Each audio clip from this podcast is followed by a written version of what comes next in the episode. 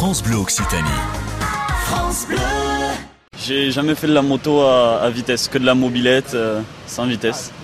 Et voilà, et je voulais venir essayer pour voir euh, comment ça se passait. Qu'est-ce que tu as retenu là de ce qu'on t'a dit? J'ai retenu qu'il fallait faire attention euh, par quel côté on descendait. du côté gauche parce qu'il y a la béquille qui est accessible uniquement du côté gauche. Donc on va monter et descendre du côté gauche de la moto.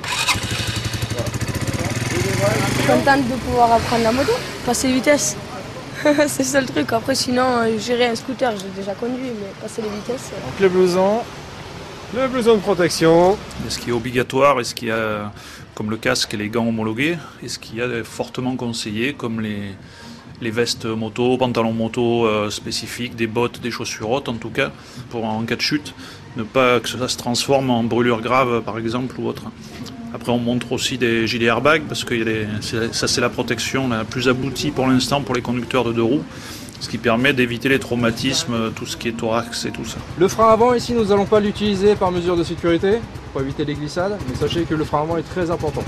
Il résume 70% du freinage sur une moto. Pour freiner uniquement en ligne droite. Euh, j'ai fait des tours, du coup j'avais la 125 Kawasaki, la Z, super sympa. Pour les jeunes c'est c'est génial. Ouais. faire attention aux autres. On n'est pas tout seul sur la route, elle se partage.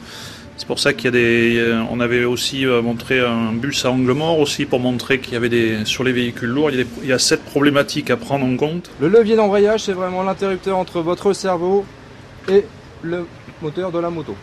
D'accord?